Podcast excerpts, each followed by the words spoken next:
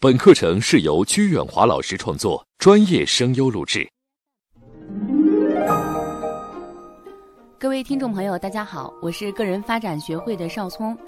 今天我们将走进课程的第十一节：三招如何让对方答应你的请求。用信任来刺激对方，让他产生优越感，他自然会全力的支持你。此时最有代表性的一句话就是“只有你，只有你能帮我，只有你能完成这项任务，这事儿我只能找你一个人，不再找别人了。你设计的方案我一个字儿也不改，我只对你一个人讲，我最信任的就是你了。你们单位如果没有你，那根本……哎，我发现你是你们单位的大拿，要是没有你的技术。”我纯粹是看在你的面子上，甚至小伙子追女朋友都会使用这一招，说我只爱你，我的心中只有你，在我眼里你最美。女孩子听完之后，仿佛自己就是最高贵的那个公主了。为什么简单的三个字“只有你”会有这么大的作用呢？原来，当一个人听到“只有你”这句话的时候呢，一种被信任的暖流就会涌向全身，心中顿生优越感。这种信任刺激着他向更高的目标迈进，只有你会使人飘飘然。他心中的感觉是这个世界上只有我能，大家深获我心的这种知遇感，不禁发出了“知我者唯你是也”的感叹。只有你还会让人产生“天生我材必有用，我的才能终被人欣赏”的豪迈气概。他一定会想尽办法来实现你的嘱托，不辜负你的期望。士为知己者死，多数都是源于信任的刺激。我们再来看一看我们国家的伟人毛泽东，他的领导艺术。毛泽东凭借高瞻远瞩的战略目光和高超的领导艺术，成为了中国共产党卓越的领导人。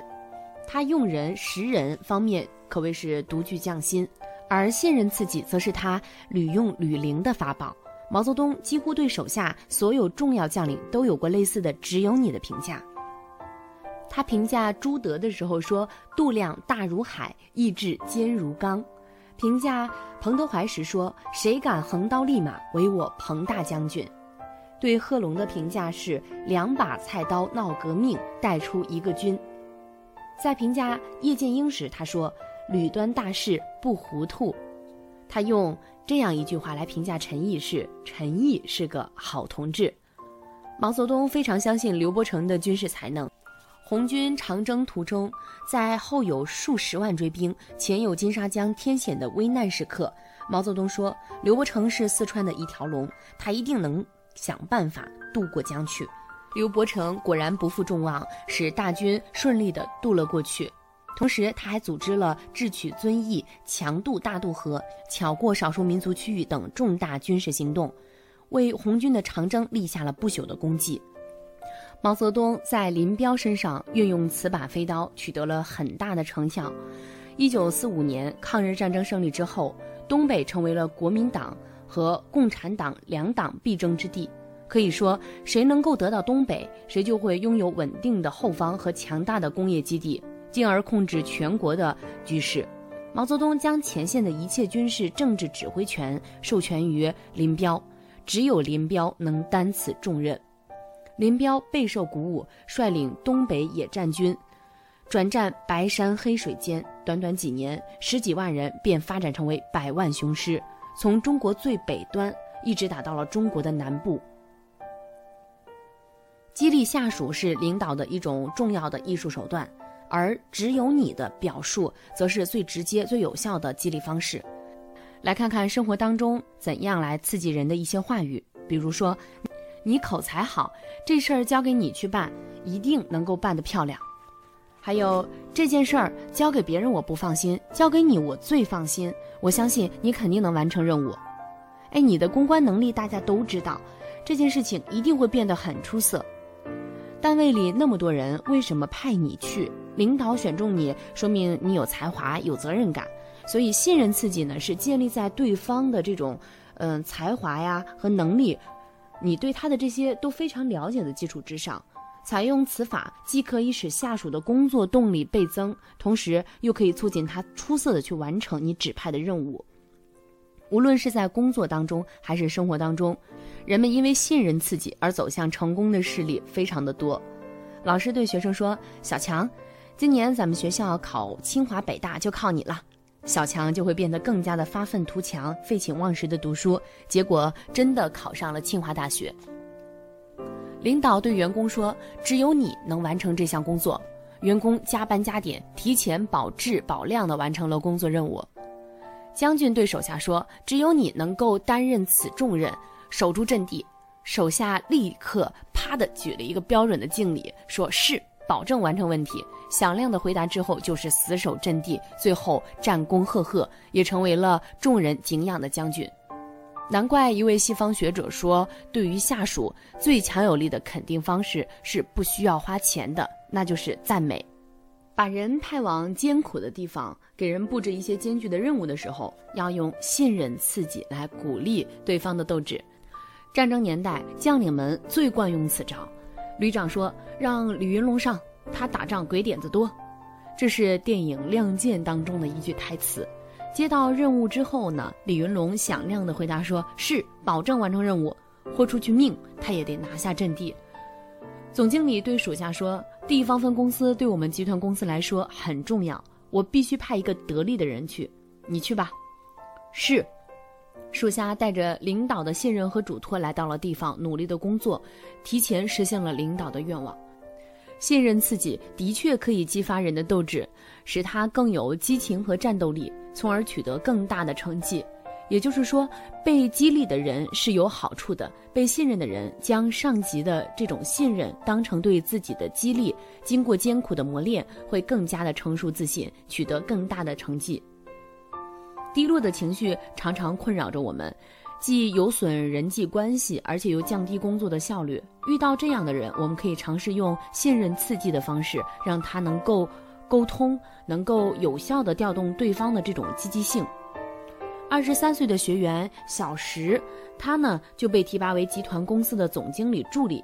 为了支持他的工作，总经理将给自己开车多年的司机老王派给了小石当司机。自从小石当司机以后呢，老王情绪就低落，干什么都打不起精神来。别人问他：“你怎么情绪不高啊？”他说：“咱被贬了，原来给老总开车，现在给助理开车。”小石得到这个情况之后呢，特别将老王叫到办公室里，问他说：“老王，你知道为什么调你到我这里吗？”老王也不太客气：“哎，咱干的不好，被贬了呗，这不是明摆着的吗？”原来给老总开车，现在给助理开车。小石认真的对他说：“老王，你是我特别向总经理要来的。”老王有些诧异说：“啊，干嘛要我？”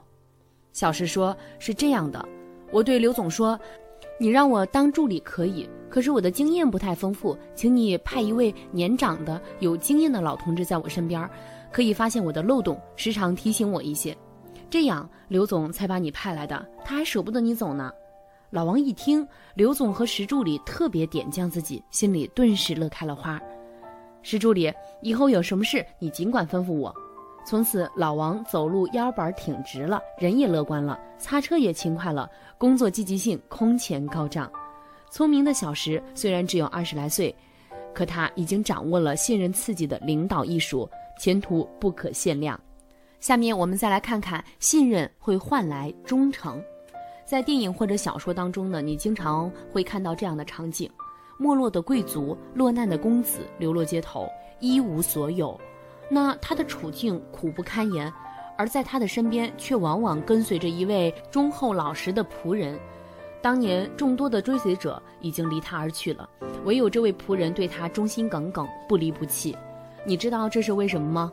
因为这位昔日的公子对他说：“约翰，现在我唯一相信和依靠的只有你。”顷刻间，约翰一股暖流涌上心头，感动得热泪盈眶。主人，请放心，约翰永远忠于你。忠诚由信任而生，无限的忠诚则来自长时间的信任和刺激。再来看一看，荣誉激发干劲儿。承认欲望是希望得到别人肯定的一种心理。也是促使人们产生干劲儿的动力源。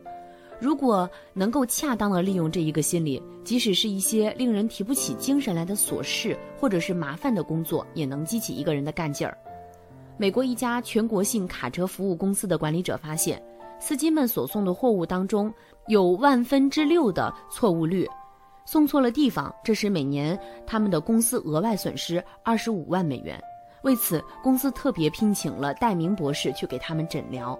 大明博士经过一番的观察，建议把这些工人或者是司机的头衔改为技术员。没过多久，绩效就出来了。